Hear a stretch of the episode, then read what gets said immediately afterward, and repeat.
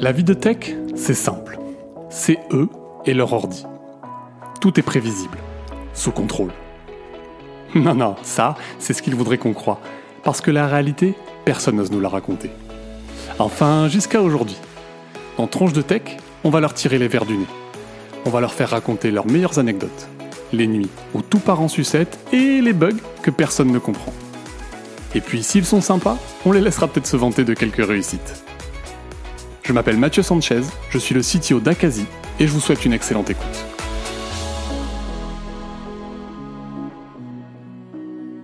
Salut Fabien. Salut Mathieu, ça va et toi?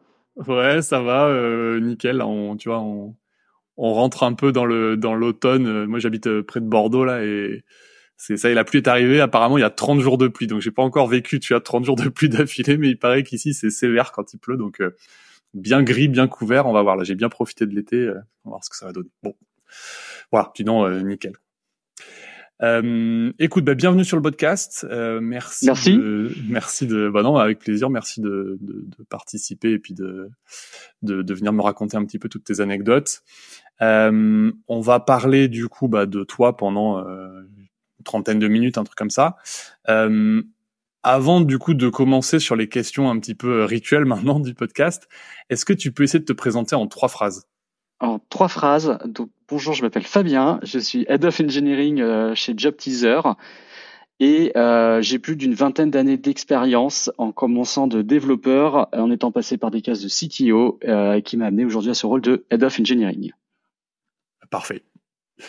On commence par la première question, c'est bon? Yes. Euh, ma première question pour toi, du coup, c'est comment tu es tombé dans la tech? Alors, moi, je suis tombé dans la tech un petit peu par hasard. Euh, ce qui est intéressant, c'est que j'avais aucun proche euh, qui baignait dedans, ni dans mes amis, ni dans la fratrie, ni mes parents. Personne n'avait d'ordinateur. Et en fait, c'est en faisant mes classes préparatoires, maths sup, maths on avait cours d'algorithmique et on manipulait un petit peu sur ordinateur. Je crois que ça devait être du Pascal à l'époque. Et, euh, et, et, en fait, c'était un peu la, la révélation euh, de voir qu'en tapant quelques lignes de code euh, sur un espèce qui ressemble à un éditeur de texte, tout d'un coup, j'appuyais sur un, un, une touche exécutée et boum, il se passait plein de choses. Euh, pas toujours ce qu'on avait prévu, euh, mais c'était assez sympa. Euh, typiquement, on faisait le classique tour de Hanoï, hein, je pense le truc le plus enseigné en, en cours d'algorithmie. Et, et, en fait, je me suis dit, mais en fait, c'est incroyable. C'est juste génial. C'est comme actionner un levier, mais de manière dématérialisé. Je me suis dit en fait c'est un truc je trouve ça trop génial et j'ai trop envie d'en savoir plus. Et euh, ça m'a orienté après dans mon choix de diplôme où, euh, où du coup j'ai fait une école d'informatique. Ok, donc une vraie révélation. Mais euh, par curiosité, ils faisaient quoi tes parents comme boulot? Alors moi j'avais mon mon père il était euh, directeur commercial euh, dans une dans une grosse boîte hein, et ma mère elle était assistante de direction dans une toute autre boîte. Euh, donc euh, ils, ont, euh, si tu veux, ils avaient évidemment des ordinateurs pour travailler, mais c'était une génération qui avait complètement appris à travailler sans, qui faisait tout sur du papier. Ma mère évidemment tapait à la machine une formation sténodactylo, mais machine à écrire. Ouais. Pas un ordinateur. Et, et, mes parents, c'est un peu la génération. Je, je, les adore, je les aime énormément. S'ils regardent ce podcast, voilà, gros love. Mais c'est la génération qui vont avoir le, le, le, le, repoussoir psychologique de se dire je comprends pas comment ça marche, euh, c'est pas pour moi, euh, je peux pas. Et du coup, t'avais t'avais pas d'ordi à la maison, t'avais rien euh, qui se euh, rapprochait quoi. Tu t'avais des jeux vidéo quand même, des trucs comme ça, une console ou? Ouais, j'avais, euh, je suis tombé dans la console assez assez petit hein, quand j'étais quand j'étais enfant. J'ai une Game Boy vraiment première génération, j'ai une Super Nintendo dédicace aux boomers et les mais j'avais que ça. Ok. Non, mais et... du coup, c'est quand même pas c'est pas pareil. C'est si tu n'as que ça je pense que tu n'as pas la petite fibre de tiens en fait je peux le faire moi aussi quoi. Je peux exactement. créer des choses comme ça ouais. Ok. C'est exactement le le truc qui se rapproche le plus si tu veux c'est quand tu es au lycée euh, ou en prépa que tu as la calculette scientifique. Ouais. Euh, mais bon, c'est euh, c'est quand même un peu euh, un peu la tannée de coder entre guillemets quelque chose dessus. à cette époque, il n'y avait pas Internet aussi développé qu'aujourd'hui. Euh, T'avais pas du tout les réseaux sociaux, donc c'était plutôt de bouche à oreille à la cour de récré. Tiens, t'as vu ce que je peux faire avec mes calculettes? Ah, ça a l'air trop cool. Oh, c'est compliqué, je sais pas si j'y arriverai. non, non, mais ouais, excellent. Mais j'ai pas mal après, j'ai eu pas mal de, de, discussions avec des gens. Il y a Pierre qui était venu sur ce podcast, mm. qui lui est tombé dedans euh, par la calculette. En fait, c'est vrai que tu pouvais faire des choses, mais c'était euh, une tannée. Alors apparemment, je crois que tu pouvais quand même les brancher sur l'ordi, mais ouais. c'était l'ordi du coup, tu vois. Et, et oui. et oui, ça marche pas avec la console. excellent. Et eh bah écoute, euh, cool. Euh, est-ce que maintenant tu peux me parler d'une expérience que tu as eue? Du coup, tu as une carrière, euh, tu m'as parlé de 20 ans de carrière, donc j'imagine que c'est mm. des, expériences un peu marquantes. Tu as une en particulier? Ouais, tout, tout à fait. Euh, donc, il y a plein d'anecdotes hein, que je pourrais raconter, mais il y en a une que j'aime bien citer. Euh, c'est une expérience qui s'est passée euh, dans les années 2000. Euh, alors, alors, pour information, j'ai même recherché à retrouver la date exacte parce que c'est en lien avec une activité publique. On va, va y arriver. Euh, ni Google ni ChatGPT n'ont été euh, capables de me retrouver euh, la date. c'est assez marrant. Euh, donc, ça se passe dans les années 2000. À cette époque, je suis développeur, chef de projet technique même, et je travaille sur ce qu'on appelle les serveurs vocaux interactifs. Donc, c'est des numéros que tu appelles. Où on va te délivrer des informations ou te mettre en relation avec des conseillers. Et à cette époque, un de mes clients était la SNCF. Euh, donc notamment le 3635 qui existe toujours. Et on est dans un contexte, on est dans les années 2000 et dans une séquence où il y a euh, des grèves assez dures. Alors c'est quelque chose qu'on connaît, hein, c'est assez répété. Il y avait eu des contextes de libéralisation du rail euh, qui évidemment bouleversaient complètement le métier de la SNCF et des cheminots. Euh, on avait des contextes de réforme des retraites. Alors ça nous parle, hein, l'actualité est assez euh, l'histoire qui se répète. Qui se répète, clairement. Et, euh, et, du coup, des grèves vraiment dures, des séquences qui s'enchaînent. Et euh, la SNCF décide de lancer un nouveau numéro vert pour donner de l'information aux voyageurs. Donc, les réseaux sociaux n'étaient pas aussi développés euh, et utilisés qu'aujourd'hui. Et donc, ils capitalisaient également sur ce média pour euh, diffuser une information gratuitement aux voyageurs qui voulaient se rendre au travail ou qui voulaient savoir s'ils pouvaient se déplacer dans la France, évidemment. donc, ça, c'est pour le contexte. Euh, il y a le contexte aussi technique de l'époque. Euh, ça parlera pas trop aux jeunes générations qui n'ont connu que Git, euh, par exemple. Euh, nous, à cette époque, on était sur des serveurs on-premise, surtout dans le monde du, du télécom et du vocal, et on déployait des fichiers son, des codes sources et des commandes à distance pour compiler les fichiers sources et pouvoir avoir un exécutable qui va réceptionner des appels euh, sur des serveurs. Donc, Donc attends juste que je comprenne là-dessus euh, tu, tu en, en, fait, tu compilais pas en local, c'est ça? Tu, tu, ton, comment tu, enfin, comment tu testais ton code euh? Alors le, le, code, en fait, on le testait. On avait euh, un serveur euh, dédié, aux, enfin vraiment de tests. Donc on pouvait euh, compiler sur ce serveur. Donc on avait notre code source qu'on déployait sur ce serveur. On configurait, on avait tout un pool de numéros de téléphone de test. Okay. Et en fait, on prenait son téléphone, on appelait et on jouait, on déroulait quelque part les tests qu'on avait prévu de passer. D'accord. Euh, pour... C'est des serveurs vocaux, donc en fait, et exactement. Euh, pas simple d'avoir des tests automatisés là-dessus. Et non. Euh, et non. Euh, pas simple du tout. Euh, tu pouvais hein, l'automatisation des tests, c'est loin d'être ce qu'elle est aujourd'hui. Euh, aujourd'hui, à la limite, tu pourrais complètement créer un logiciel, je pense, qui va passer l'appel, qui enchaîne des phrases ou qui enchaîne des signaux DTMF. Euh, à cette époque, on était plus artisanaux et en fait, le gain de temps, je pense, on, aurait probablement pu coder des choses, mais le gain de temps était pas si énorme que ça euh, par rapport au fait euh, d'appeler. C'était pas des trucs très complexes. C'est pas une navigation web, donc c'est des menus. T'appelles, tu fais un choix, donc 1, 2, 3, 4, 5. Tu as un sous-choix, 1, 2, 3, 4, 5. Ça va assez vite à tester. Euh, donc, revenons à notre numéro vert. Euh, on est dans ce dans ce contexte-là, et ce qu'il faut savoir pour le contexte technique, pour bien comprendre ce qui s'est passé lors de cette anecdote, c'est que on utilisait des réseaux de déploiement qui étaient beaucoup plus lents que les réseaux actuels qui s'appelaient du X25. Je vais pas rentrer dans le détail de pourquoi ce choix, mais ça fait que le déploiement prenait beaucoup de temps et comme on déploie des fichiers sonores, c'est beaucoup plus volumineux que du code source. Donc, euh, tu pouvais te retrouver des fois avec plusieurs dizaines de minutes le temps que les fichiers soient déployés vraiment sur tous les serveurs qui étaient susceptibles de réceptionner des appels. Juste ce que tu dis là-dessus quand même, que tu, tu on rentre pas forcément dans les détails techniques, mais quand tu dis un réseau différent, c'est aujourd'hui, euh, grosso modo, Internet, ça repose sur le réseau euh, TCP/IP, c'est ça? Tout à fait. Et là, tu n'étais pas sur du TCP/IP, tu étais sur autre chose, une autre techno qui du coup était. Alors j'imagine qu'en plus le débit n'était pas ce qu'il était aujourd'hui. Et en plus, ce, cette techno-là était peut-être moins fiable. J'en sais rien. La force de TCP/IP, c'est que c'est assez euh, fiable en fait. Le, le, le X25 s'est réputé plus fiable euh, que le TCP/IP. C'était choisi par le milieu bancaire hein, dans les années 80-90, euh, peut-être même avant hein, pour le coup. Euh, et, et c'était pour ça que le réseau avait été choisi par cette entreprise. Et euh, il y avait un peu d'IP pour si tu propager dans des, euh, des grappes de serveurs sur différents sites en France, mais en local c'était du X25. Euh, la faiblesse, la contrepartie de cette fiabilité, euh, t'avais pas de perte de paquet. En revanche, bah, ça mettait du temps. Ok. Okay. le coût de la fiabilité, ouais. ouais. Exactement, exactement. Et tu l'as souligné très justement, euh, les, les, réseaux étaient loin d'avoir les, les débits qu'on a aujourd'hui. Et donc, euh, dans le contexte de la mise en place de ce numéro vert, Guillaume Pépi, euh, je crois qu'il était directeur général de la SNCF à cette époque, donc va faire une annonce au journal télévisé de France 2 euh, pour donner l'information publiquement que la SNCF met en place ce numéro. Donc tout nouveau numéro et évidemment, on peut pas décaler la deadline, c'est pas possible. Juste alors que je recontextualise encore ce truc, mais qu'on se rende bien compte parce que Aujourd'hui, quand tu as une grève, que tu veux de l'information, tu vas sur Internet, tu vas sur le site de la SNCF, c'est hyper euh, centralisé, mais slash un peu décentralisé. quoi. C'est dire, euh, tu peux.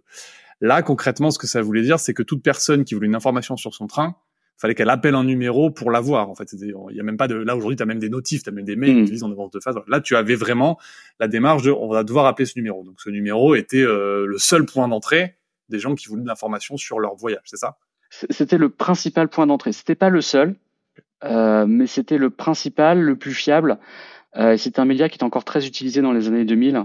Euh, la, la, la, ah, je parlais de mes parents tout à l'heure. Typiquement, le réflexe de la génération de mes parents, qui étaient plus jeunes, qui étaient encore actifs, euh, bah, c'était plutôt de prendre son, son téléphone que on n'avait pas de smartphone. Hein, donc les téléphones à l'époque, c'était pas l'iPhone. Hein c'était le Nokia 3310, hein, euh, enfin bon un peu plus avancé, mais c'était ça. Donc euh, Internet était beaucoup moins répandu, tout le monde n'avait pas un ordinateur chez soi avec une connexion Internet, euh, on n'avait pas de smartphone, donc oui, le, le média téléphone était beaucoup plus utilisé qu'aujourd'hui pour avoir de l'information.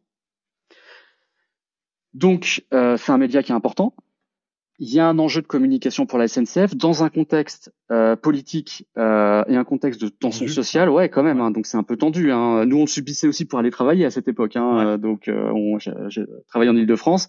La grève, on était en plein dedans. J'avais de la chance, moi, j'étais motard, donc je pouvais éviter l'impact de la grève, mais euh, c'était quand même euh, bien présent dans notre quotidien. Il y avait déjà un ras-le-bol social, quoi. Exactement. Mm. Et alors, la SNCF a une particularité que n'avaient pas nos autres clients, c'est que euh, la société dans laquelle je travaillais avait un studio d'enregistrement pour enregistrer justement les fichiers son qui allaient être joués. Donc on avait les acteurs, des actrices qui enregistraient ces fichiers. La SNCF nous fournissait ces fichiers son. Car il y a une actrice qui s'appelle Simone, qui était également la voix qu'on entendait en gare à ah cette époque, la ah fameuse. et en fait, nous on leur envoyait les scripts sur lesquels on s'était mis d'accord. Ils enregistraient euh, et le studio nous de la SNCF nous envoyait les fichiers sonores au format qui allait bien. Derrière, on découpait ça et hop, on envoyait dans la tuyauterie.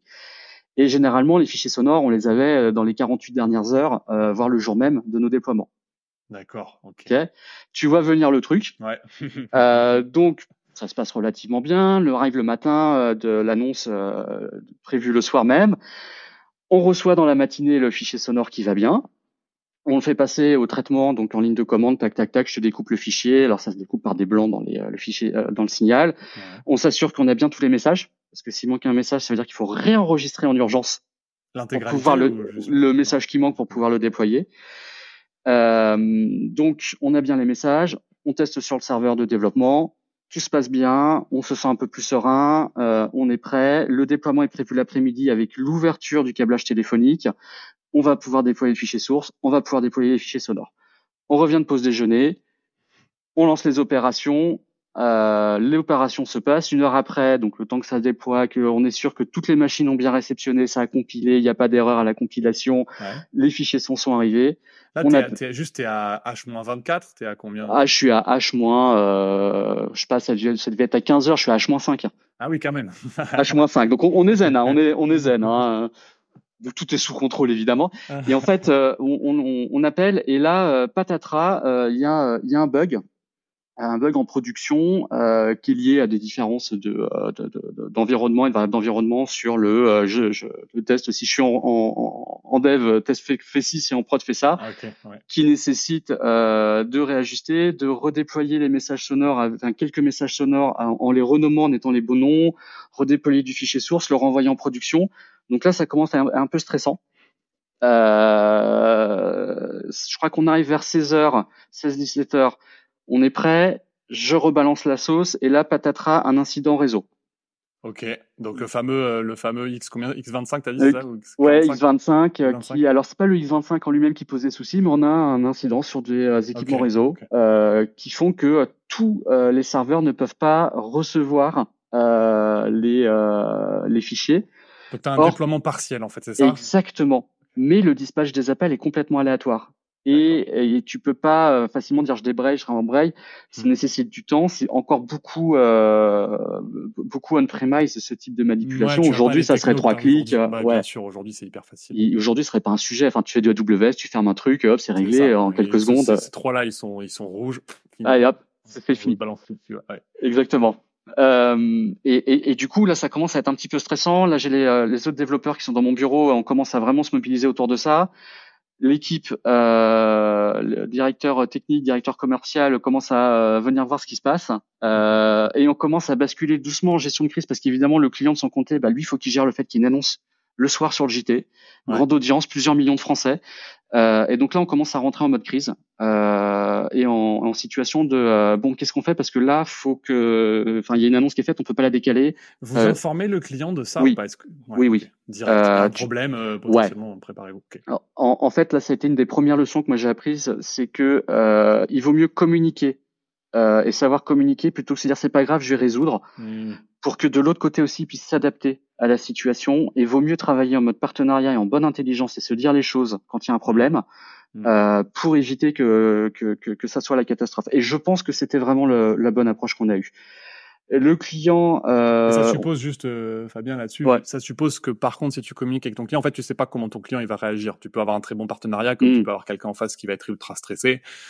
Euh, qui a des contraintes qui sont pas les tiennes et qui donc il faut que tu aies quelqu'un qui soit à même de faire le la barrière entre toi en tout cas l'équipe technique des gens qui résolvent et les gens euh, qui subissent entre guillemets les conséquences du truc. Parce que sinon c'est pour ça que des fois les gens se protègent en fait, euh, mmh. ils communiquent pas parce qu'ils ont, s'ils prennent la marée en fait c'est contre-productif, euh, ça va les empêcher de résoudre le problème parce qu'il y a des gens qui vont leur mettre encore plus de pression, ah, il faut corriger ça direct et tout. Donc c'est donc j'imagine que vous aviez ce qu'il fallait, enfin on, avait effectivement euh, déjà une relation de confiance. Hein. C'était des personnes qu'on connaissait depuis des années, qui avaient l'habitude de travailler avec nous. Donc on avait déjà construit cette relation de confiance.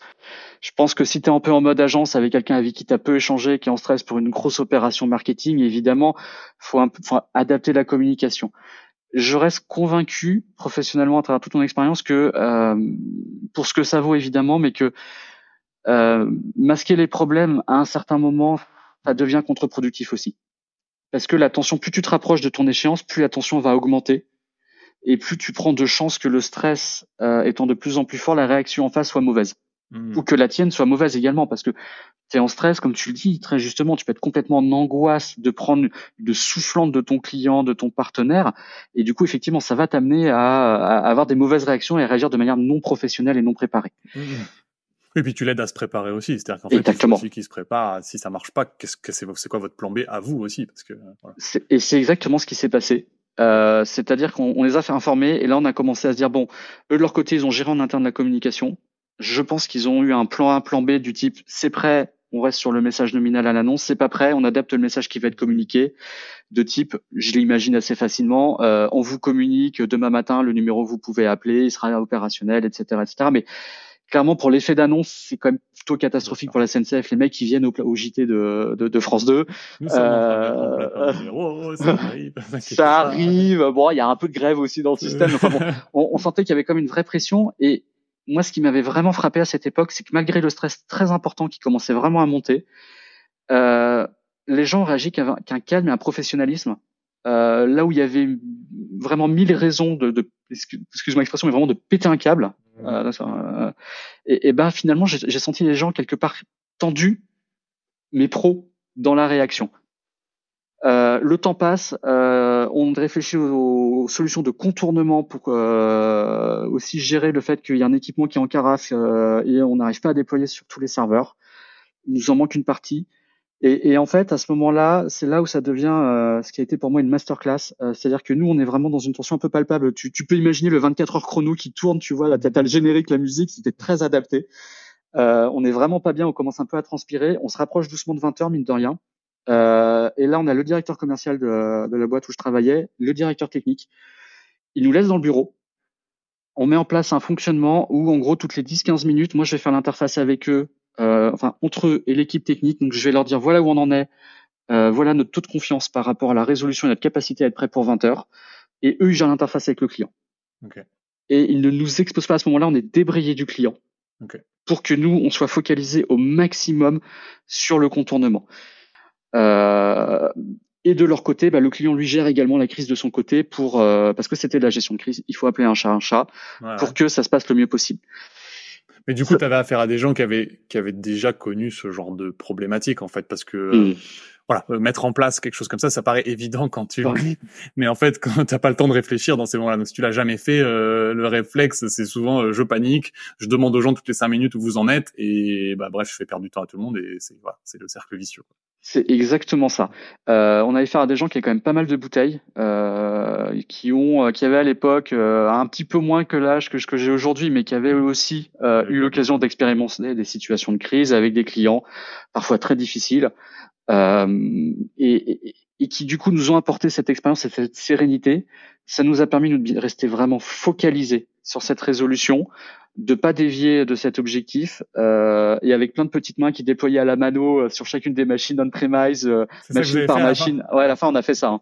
On a Vous on avez fait trouvé toutes les machines qui marchaient pas. Exactement. On a identifié les machines sur lesquelles on n'avait pas réussi à déployer. On a identifié par quel chemin on pouvait contourner pour y aller à la mano en jouant des commandes euh, en, à distance euh, pour faire passer les trucs, pour aller récupérer sur une machine à côté le fichier qui manque. Donc on adaptait à chaque fois les commandes en fonction de quelle machine avait reçu ou pas ah reçu les fichiers. Manuel, ouais, okay. Donc c'était ultra ultra manuel. Euh, et on s'est dispatché les bécanes et les grappes de serveurs. On s'entraidait quand il y en avait un qui était un peu en galère. Et au final, c'était un peu comme dans la série 24 heures chrono on se retrouve à 19h55, ça ne dernier point avant le, euh, avant la situation, ça ne marche toujours pas, mais il nous manque deux serveurs sur lesquels on est en train de finaliser les dernières commandes. 19h57. Non. C'était, on pouvait, mais c'était plus long que de faire ce qu'on était en train de faire. D'accord. Parce que c'est des plans de câblage, parce que c'est d'autres, euh, d'autres opérations. Et parce qu'il faut aussi les personnes disponibles pour le faire. Mm-hmm. Et du coup, 19h57, ça tombe en marche. Et du coup, on se retrouve à sortir du bureau en mode c'est bon, c'est bon, c'est bon, vous pouvez l'annoncer au client. T'as tout d'un coup, t'as toute la pression qui se libère et toi, t'as un côté un peu, t'as des, tu sens tes épaules, t'as un poids. Ouais. Qui, qui sortir. Évidemment, tu continues de passer des appels pour parce que c'est, tu testes en prod, donc tu appelles, mais tu peux pas décider où va tomber ton appel. Donc on faisait plein de tests pour s'assurer qu'on avait vraiment rien oublié. En même temps que quelqu'un checkait pour s'assurer que serveur par serveur tout était ok. Euh, et du coup, eux, ils appellent le client, ils gèrent avec le client. Évidemment, bah, la, la pression redescend de leur côté. Ouais, ouais. Et euh, le lendemain, bah, on fait le débrief. Et euh, bon, bah, évidemment tendu, mais pas de, mais, pas, de pas de grosse remontrance finalement. Les gens étaient plutôt soulagés. Ouais. et ont plutôt loué l'efficacité et le professionnalisme que tout le monde a eu euh, parce que bah voilà tout le monde était resté jusqu'à 20h même 20h passées pour s'assurer que tout était bien ok il y avait un pic d'appel qui allait arriver sur nos équipements donc il y avait aussi ça qu'il fallait gérer euh, ça paraît évident aujourd'hui, mais c'est comme quand on a des opérations euh, euh Black Friday Amazon, bah, tout d'un coup, tu le pic. Il faut s'assurer que tes machines, bah, ça se passe bien, qu'il n'y ait pas des bugs qui apparaissent. Euh, que quand il y a un trafic qui est beaucoup plus important, on n'a pas le edge case du trafic qui va générer un bug euh, sous le stress du réseau, etc., etc. Donc, Mais du coup, euh, tu parlais de soulagement. Euh, est-ce que soulagement ou fierté aussi d'avoir réussi ce truc-là? Parce que ça, pour te dire mon opinion là-dessus avant que tu répondes, c'est parce que moi, je, tu as une fierté d'avoir résolu des trucs comme ça, mais de notre côté, tu vois, c'est un sentiment où les gens je connais des gens qui deviennent un peu addicts à ce truc-là. Donc en fait, mm. tu as créé une catastrophe entre guillemets parce que c'est un peu ta faute au final si ça s'est passé comme ça. À la fin, tu l'as résolu et t'es hyper fier d'avoir résolu. Tu dis ah, je suis un héros, tu vois. Mais en fait, le vrai, le, les, entre guillemets, les, les, je trouve les vrais héros, c'est ceux qui réussissent à, à, faire en sorte que ces, ces moments de stress ne se passent plus. C'est c'est illusoire, hein, ça se passe tout le temps. Mais il y a toujours ce côté un peu mm. ambigu de je suis très content à la fin parce que j'ai réussi à le réparer, mais j'ai probablement participé aux conditions de ce problème, quoi, tu vois je vois complètement. Euh, je pense que c'est très juste ce que tu dis. Moi, je suis plutôt à considérer que c'est les autres qui ont contribué. Enfin, j'ai joué ma partition, mais je, je pense que la, la, la, bonne gestion de la situation, c'est le directeur commercial et le directeur technique de l'époque, avec le client et l'équivalent côté client, qui ont euh, supposé le cadre pour que ça se passe bien.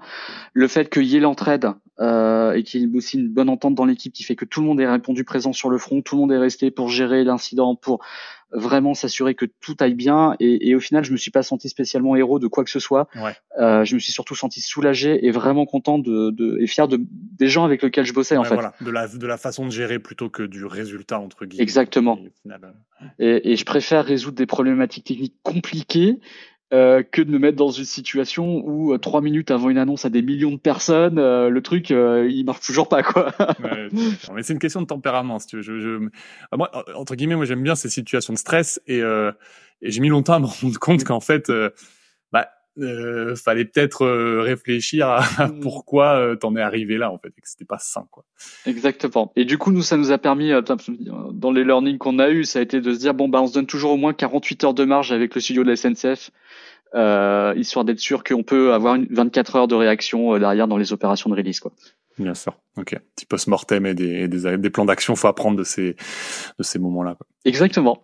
Eh ben écoute, euh, incroyable, incroyable. Je, je, pense que, enfin, je vois, j'imagine pas exactement la pression parce que je pense que c'est quand même beaucoup de pression. Hein. T'es quand même ouais. un client externe avec euh, derrière des conséquences euh, politiques. Enfin bref, l'enjeu il, est, il a dû être énorme. Donc c'est, euh, bah, écoute, je suis content que ce soit bien passé, même si euh, depuis le stress a dû retomber. Heureusement. J'ai un peu moins de cheveux, ils sont un peu plus blancs, mais je sais pas si c'est lié que à ça. cool. écoute, je te propose de passer à la question suivante. Est-ce yes. qu'il y a un un sujet euh, sur lequel tu as changé d'avis durant ta carrière? Ouais, il y, y, en a un qui me, il y en a un qui me vient en tête. Euh, c'est de euh, laisser les gens faire des erreurs. Okay. Alors je m'explique. Euh, lors de ma première expérience managériale, j'étais quelqu'un qui était qui était assez exigeant, qui avait vraiment le sens du détail, euh, et je me rendais pas forcément compte de la pression que ça pouvait mettre sur euh, les personnes avec lesquelles je travaillais. En fait, pour illustrer ça, à cette époque, donc je bossais plus dans les télécoms, euh, j'étais dans mon expérience d'après, je bossais dans une startup web, euh, première expérience managériale, première équipe, etc. Et j'avais le gardé contact évidemment avec des personnes de, de mon expérience précédente. Et euh, il y avait notamment une personne avec qui je m'entendais vraiment super bien, qui avait changé de job depuis, euh, qui était pas du tout épanoui dans son job et avec qui, euh, en gardant le contact, je le fil en aiguille, j'ai dit écoute, moi j'ai une, une opportunité chez moi, si tu veux, tu peux me rejoindre en tant que bras droit. Euh, on s'entend bien, on bosse bien ensemble. Euh, bah, écoute, euh, moi, je, je enfin, pour moi, tous les voyants sont verts. Et si t'es ok, bah, candidate. Et puis, je pense que ça va le faire. Quoi. Cette personne nous rejoint. Et effectivement, ça le fait. On a une bonne complicité, on se connaît bien professionnellement, etc. Mais j'avais jamais été son boss. Okay. On n'avait été que collègues. Et en fait, cette personne n'était pas forcément très à l'aise pour tout ce qui était présentation c'est enfin, quelqu'un qui avait pas de problème social, hein, entendons-nous bien, mais qui, ouais. qui était pas très aise dans le côté je prends la parole, je fais passer des entretiens, j'anime un meeting, etc.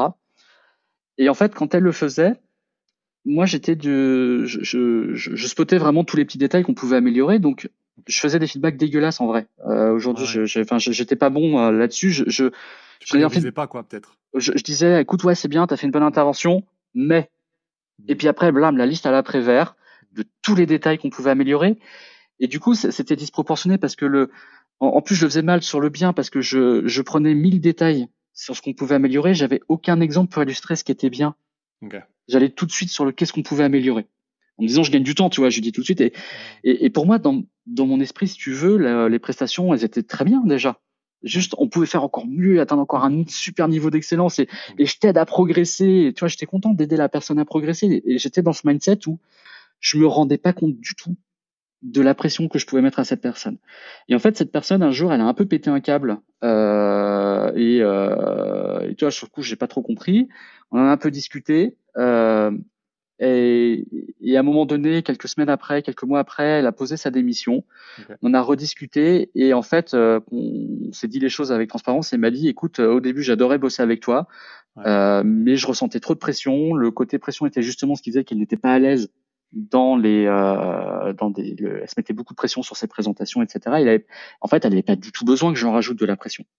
Et elle était bien assez grande cette personne pour identifier ses axes d'amélioration. D'accord. Ce dont elle avait besoin c'est un coach qui la soutienne. Pas d'un mec qui va pointer du doigt tout ce qui va tout ce qui était perfectible.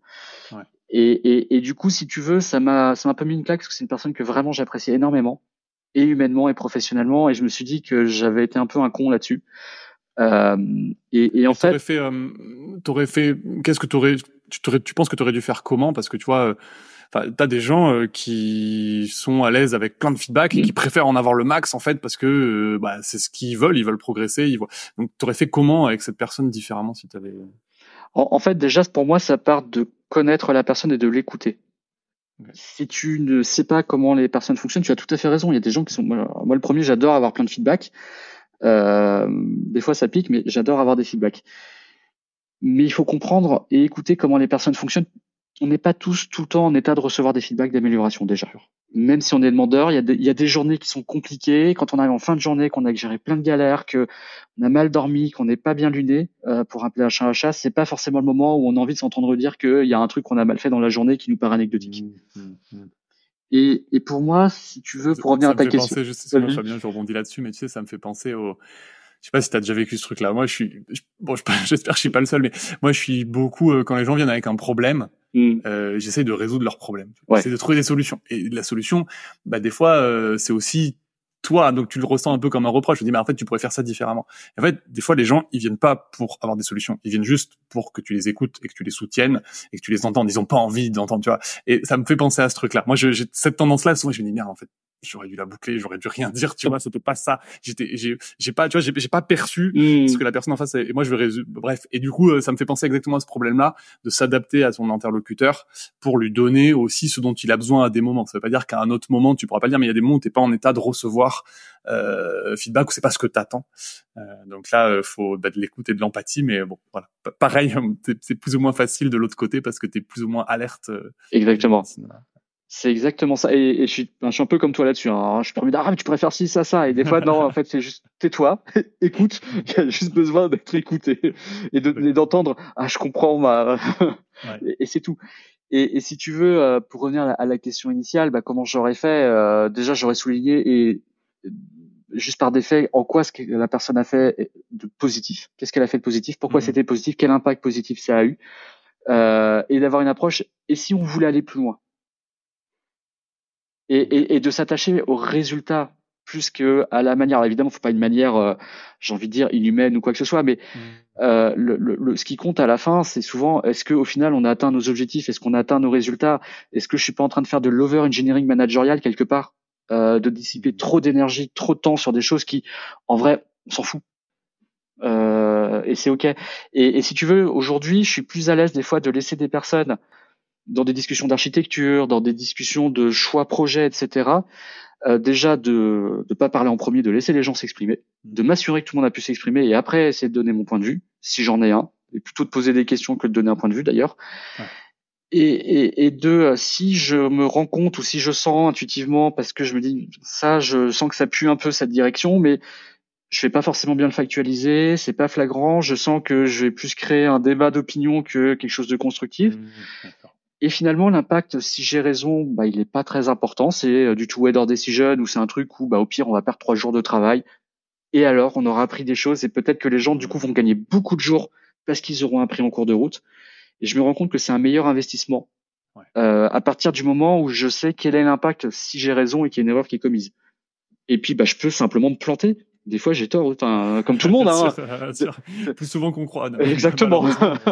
Mais euh, un truc qui est, qui est, ça me fait penser, qui est marrant dans ce que tu dis, dans laisser les gens faire des erreurs aussi, c'est si tu les empêches de faire toutes les erreurs. En fait, je vais pas généraliser. Il y a des gens qui apprennent beaucoup mm. avec les conseils, mais moi je sais que je suis un peu comme ça aussi.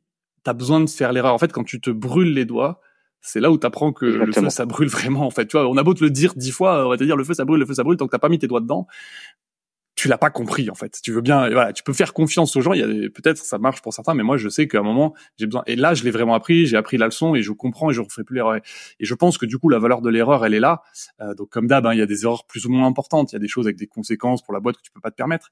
Mais il y a plein plein de petites erreurs où des fois en fait on donne trop notre idée. En fait fais tu vas voir Mm. Euh, la valeur de l'apprentissage euh, est en fait un petit peu inestimable pour la suite de de ton parcours et puis des gens autour de toi en fait parce que du coup tu tu, tu ce que tu apprends là euh, te suit toute ta carrière et, a de l'impact sur l'entreprise pour laquelle tu bosses aussi parce que tu deviens tu deviens meilleur. En fait. C'est tellement ça, c'est tellement ça. Et, et l'autre point, c'est que je pense qu'il faut être aussi picky dans les feedbacks euh, qu'on peut donner aux personnes. C'est-à-dire que c'est important de donner du feedback et de le faire régulièrement, surtout quand on est manager. Mais si tu cibles le feedback clé et qu'il n'est pas noyé dans un milliard de feedback, tu as beaucoup plus de chances que celui-ci ait de l'impact. Mm-hmm. Ouais, je vois. Je le vois, euh, moi, c'est un exemple que j'aime bien sur la revue de pull request, la revue de code, où en fait, t'arrives, t'es senior, toi, t'as 10 ans d'expérience, t'es un débutant. Et si tu fais pas gaffe, t'arrives, il y a ça qui va pas, il y a ça qui va pas. Et en fait, il se retrouve avec un truc où il dit, mais qu'est-ce que, je comprends rien, il était découragé. Alors en fait, c'est à toi là de dire non non attends, c'est quoi les trucs importants à ce stade-là, lui de son expérience, lui ou elle d'ailleurs, euh, de l'expérience de, de, de, ses développeurs. Qu'est-ce que je peux, euh, quels sont les feedbacks les plus importants qui vont le faire passer à, à l'étape d'après. Euh, et voilà. Et donc si je pense que si tu fais ça, c'est un travail qui est pas facile aussi parce que des fois tu as envie de tout dire, ça te passe par la tête. C'est beaucoup plus facile de de de sortir tout ce que tu as, un petit peu tout ce que tu vois, plutôt que de, de prioriser. Mais c'est ultra important, je pense, effectivement, comme tu dis. Ah, c'est ultra important. Euh, j'avais connu en plus hein, le, ce que tu dis, c'est marrant l'anecdote de la pull request du senior et du junior. Moi, c'est un truc qui m'était arrivé euh, dans, dans, une précédente expérience. Ce côté, euh, je suis senior, je te balance tout mon, tout mon feedback. Ok, junior applique. Il se dit bon, bah le mec il est plus expérimenté, euh, il a raison quoi. Donc il applique et boum, la prod, la prod est pète parce qu'en fait ah le feedback n'était pas contextualisé. alors ça c'est encore ouais encore un autre sujet. C'est alors je, je veux je veux pas qu'on se lance sur la euh, de non, non, non non on va en parler des heures. Est-ce que euh, tu as, une opinion tranchée sur un sujet euh, qui te vient là? Ouais, j'ai une opinion euh, j'ai une opinion tranchée qui s'est jamais démentie. Euh, je pense que 50% de la réussite d'un projet est basée et repose sur la communication. Quel que soit le talent des équipes, quelle que soit euh, la capacité à atteindre des objectifs, je pense que la vraie réussite d'un projet repose au moins à moitié sur la capacité à communiquer de l'équipe. Ok. Donc, et donc aussi sur le.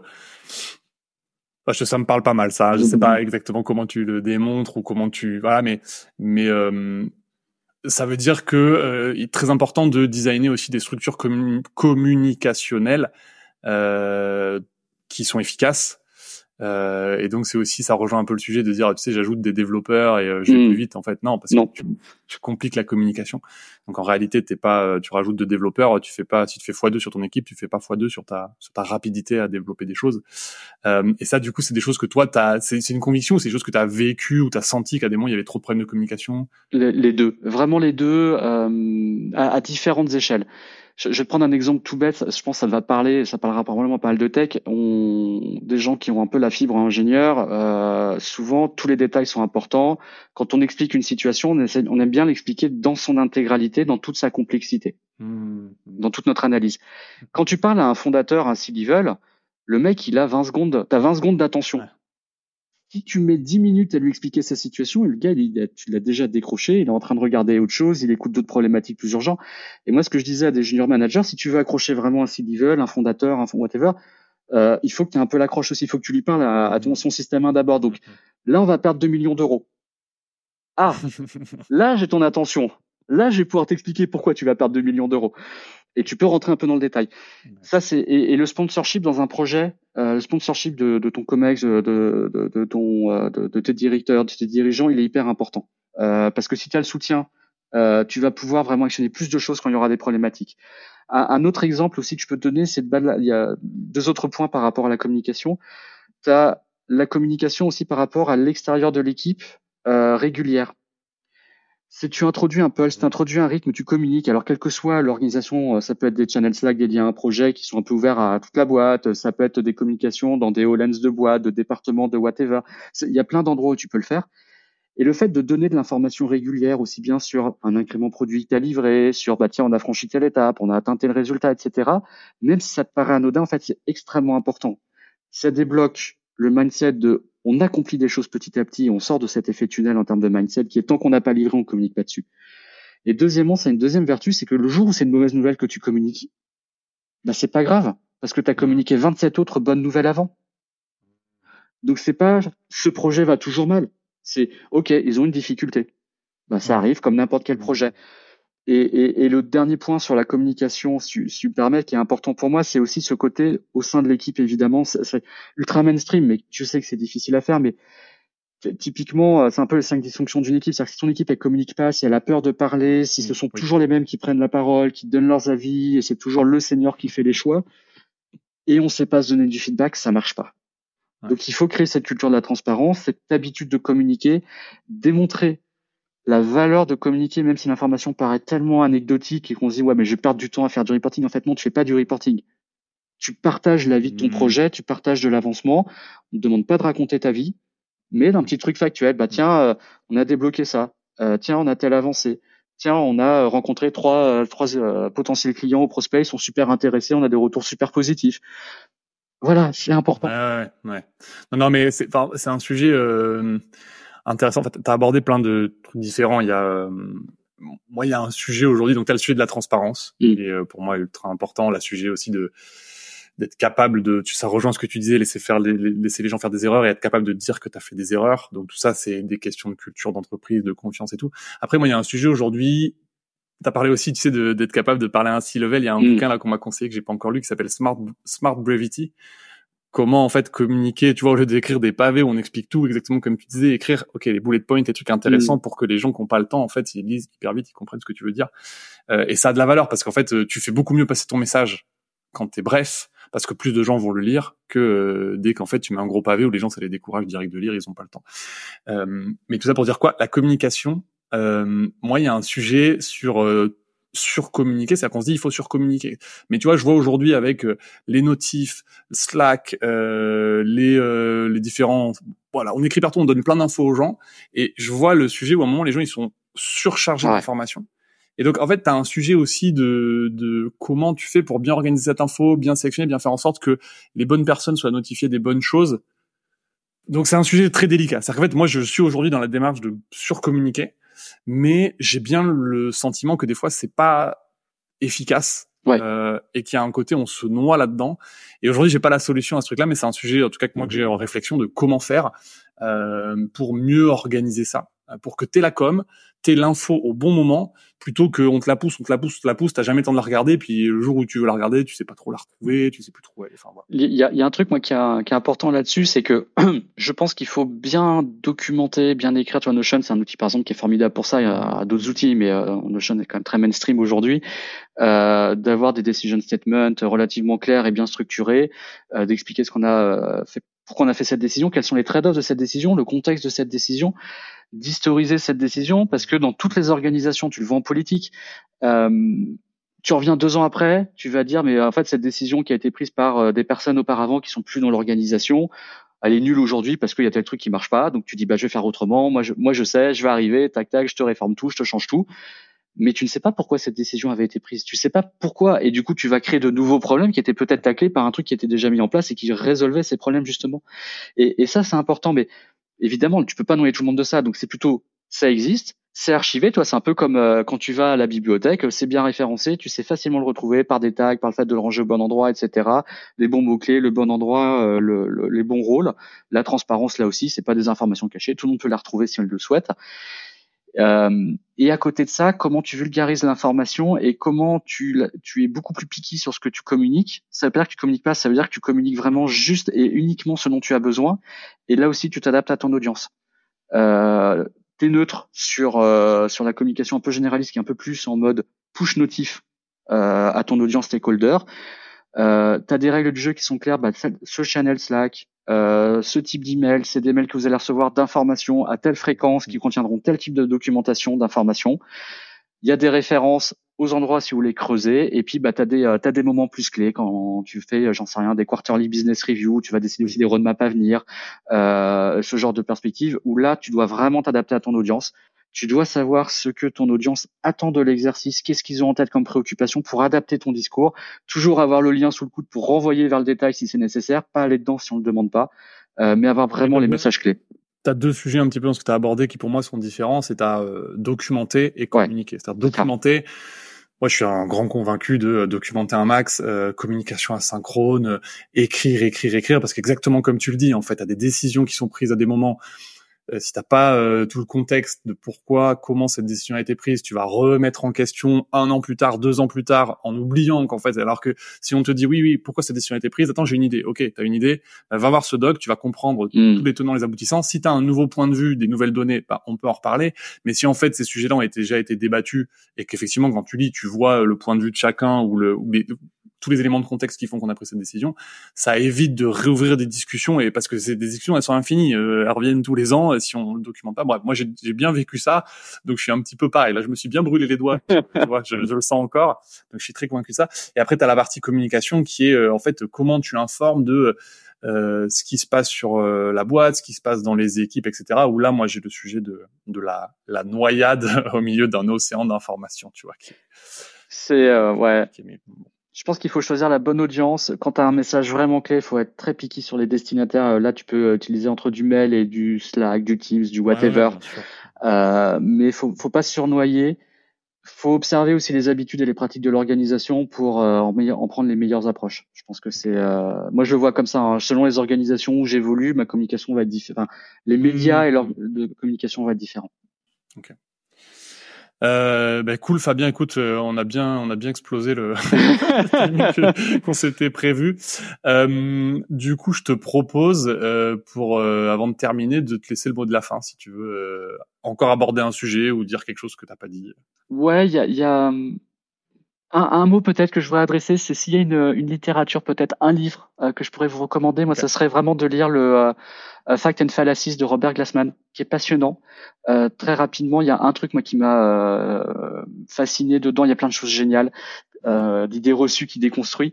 Il y en a un notamment qui est très flagrant, c'est le fait que le run d'un produit, ça constitue 40 à 80% du cycle de vie de ce produit. Donc c'est la phase la plus longue en vrai de ton produit quel qu'il soit. Ce que j'appelle le run, c'est l'exploitation. La maintenance, exactement. Toute la partie maintenance, exploitation. Et c'est la phase dans laquelle tu investis les moins bonnes compétences et le moins d'efforts généralement. Et tu te dis que euh, c'est pas grave, je, je vais l'offshoriser en Inde, le run, ça m'a bien marché. En fait, pas du tout. Et c'est au contraire, c'est plus difficile de faire de la maintenance. Il faut les meilleurs éléments. Alors c'est pas cool, hein, c'est pas le plus sexy, mais ça demande plus de compétences, plus de qualité de faire de la maintenance, d'analyser un existant, comprendre comment ça marche. Et typiquement, il l'explique très bien dans ce bouquin. Donc, je vous le recommande. Aussi. exactement. L'importance de la doc, l'importance de l'information, etc. Donc, euh, on en vient à la doc. Hein. Il n'y a pas de, pas de mystère. à faire vivre quelque chose qu'on a, on a donné naissance à un truc.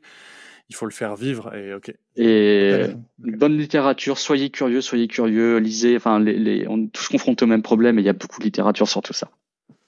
C'est clair. Ok. Eh ben, écoute, top. Ça m'a donné envie de le lire, donc je, le, je vais le rajouter dans ma dans ma reading list qui s'allonge à chaque épisode de podcast, tu vois. Euh, bah, écoute, merci, euh, merci encore Fabien pour tout ça. Euh, C'était hyper intéressant. Euh, ravi d'échanger avec toi. Merci Mathieu. Hyper hyper cool comme discussion et, et hâte de rééchanger à l'avenir. Ça marche, avec plaisir. Eh ben, je te dis à bientôt Fabien. Salut. Ciao. Ciao.